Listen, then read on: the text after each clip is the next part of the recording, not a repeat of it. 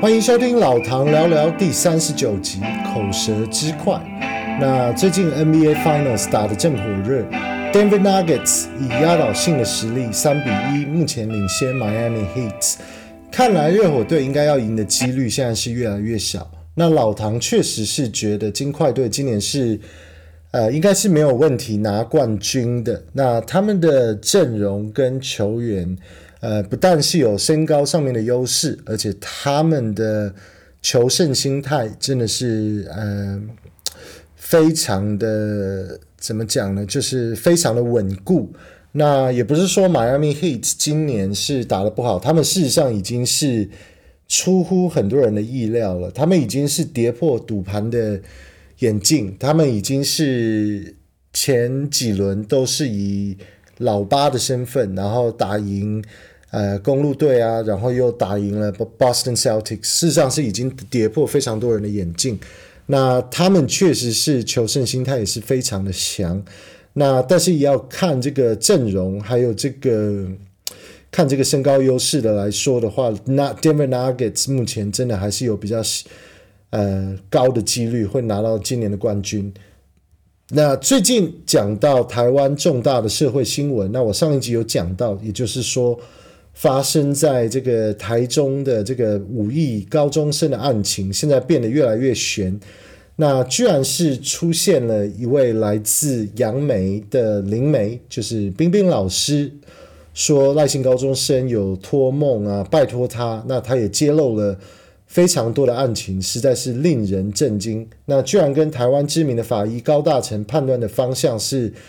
呃，都是同一个方向。那爆出来的这些料也是非常的令人惊讶。死掉的人居然有办法跟灵媒通灵，而且这位灵媒讲的还是呃非常的有头有理。那个人是觉得可信度不是不无可能，相信这个案子应该是已经接近破案。那甚至凶手，那他都有可能会出来自首。那凶手，我觉得是应该是不止一个人，那甚至是有可能是一个集团。那新闻报成这样，那凶手一定也是非常的担心。那老唐是觉得，就是这个财产的规模这么的大，那不可能这个黑帮一定也都有介入。那估计是过不久呢，应该这个案子的已应该就已经快要出炉了，但是就是需要证据。这个死无对证的情况会是这个僵局最大的关键。那老唐这集主要要讲的这个主题叫做口舌之快。那这个话题仔细想想，老唐也是碰过不少人，就是喜欢说一套做一套，那说出来的话跟事实是有有些差距。那譬如说谁谁谁啊说过。什么有一个 Atlassian 的亚太区的经理是他朋友啦，有机会可以介绍给我啦。那什么 Secret Kitchen 的老板是他朋友啦。那谁谁谁呀，哪个大咖都是你朋友。然后还有介绍十五万澳币的工作给另外一位朋友啦。那我这个听了是真的都是觉得蛮好笑的。那这个社会就是有很多人喜欢去沾边，然后很多喜欢去。攀关系，那人家可能根本不把你当回事，但是自己却不知道是为什么会就是逞口舌之快，那自己就说到好像谁谁谁啊，都是别都是自己的资产的，就是这些人，那你就去试试看吧，你就去打个电话给他们，那叫他出来介绍工作给你啊。或是呃，跟他借个一百万啊，帮助你买房啊，或怎么样的，看他们会不会鸟你。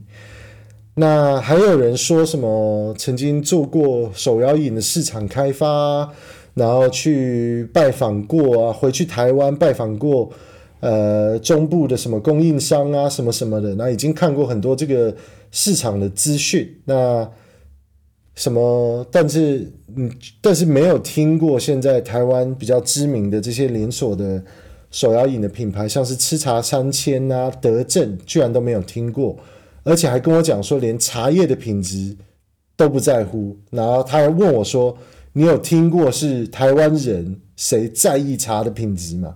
那这种问题，我就觉得是真的是非常好笑。但是讲的就像是大老板。但是手摇饮店到底在哪边？到底在哪边？那有不少业务型的人，事实上都会这样，就是会逞口舌之快，然后当大家都没有脑，不会思考，就先讲出来了，先来邀个功啊，或者是先出来献一下，爱献一下，然后得到大家的尊重，呃，看看能不能用，但是觉得大家好像都没有脑，不会思考。那谁信了才有鬼啊？那还有最近台湾媒体上面炒得非常热的这个 Me Too 性骚扰风波，都已经夯到 CNN 国际新闻也都有报。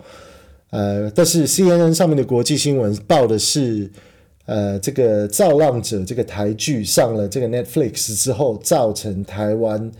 呃，政治圈一连串的这个性骚扰的风波，一个一个被爆出来。